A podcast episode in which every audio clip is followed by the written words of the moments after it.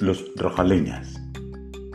El rajaleña fue un antiguo canto de los peones en las viejas haciendas del Huila, y en él se utilizaba el coplerío regional y una tonadilla musical sencilla y elemental, pero de gran originalidad en su modo de cantarse.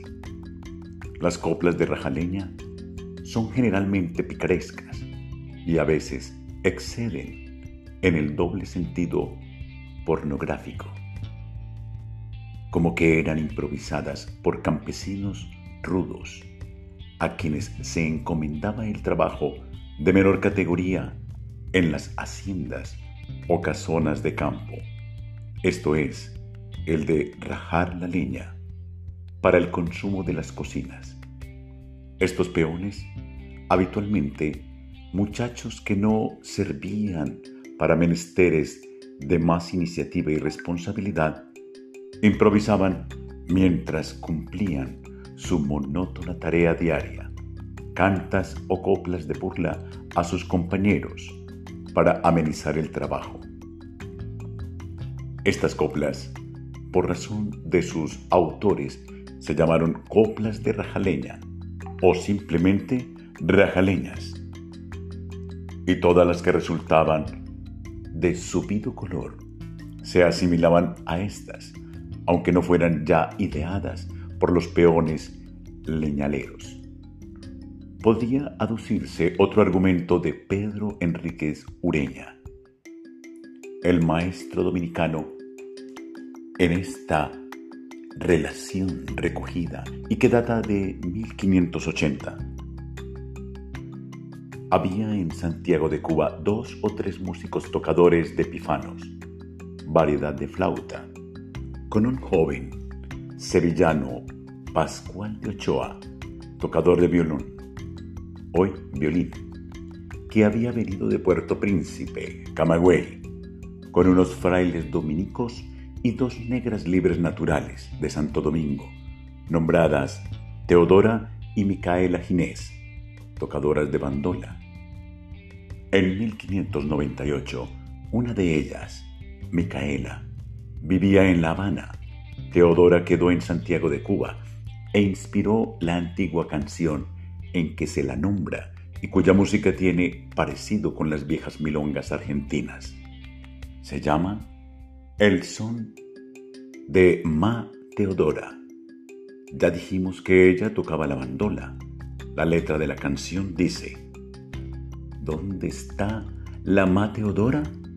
Rajando la leña está. Con su palo y su bandola, rajando la leña está. ¿Dónde está que no la veo? Rajando la leña está. Hay una nota marginal que dice, rajar la leña equivale a tocar en un baile. Agregamos, así como nosotros decimos a los tiples y bandolas palos, con su palo y su bandola, dice el verso cubano, en forma despectiva, como en la frase común, trajeron los palos, que se usa entre nuestros músicos populares. Leña sería aún más despectivo y rajarlos sería pues tocar mucho en ellos sin consideración. Y ya sabemos que los cordófonos sufren más frecuentemente el daño de rajarse por lo excesivo descuidado del uso. Esto podría indicarnos una procedencia dominicana o cubana para el aire rajaleña, si lo derivamos de rajar leña, como el acto de tocar cordófonos, porque las dos negras bandolistas eran dominicanas, aun cuando vivieran entonces en Cuba.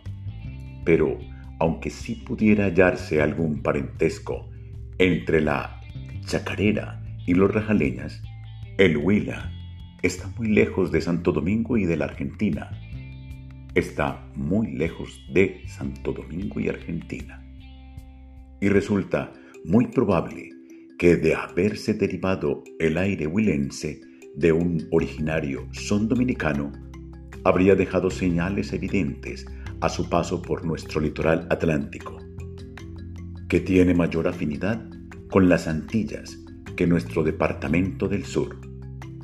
Sin embargo, el parecido del son mencionado por Enrique Ureña con las milongas nos presentaría una influencia más lejana aún.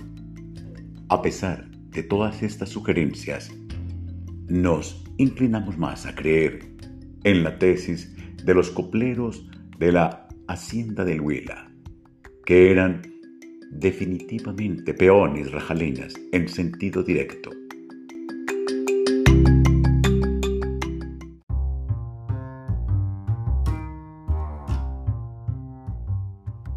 En cuanto al aire folclórico, podemos notar que tiene una estructura rítmica y melódica muy semejante a la del sanjuanero.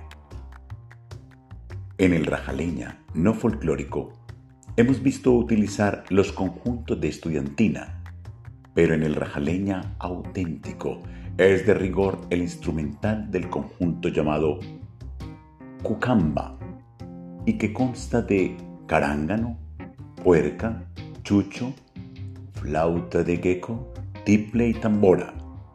Ocasionalmente agregan una guacharaca o carrasca, pero es elemento superfluo para una percusión que ya está muy bien lograda con los citados instrumentos anteriores.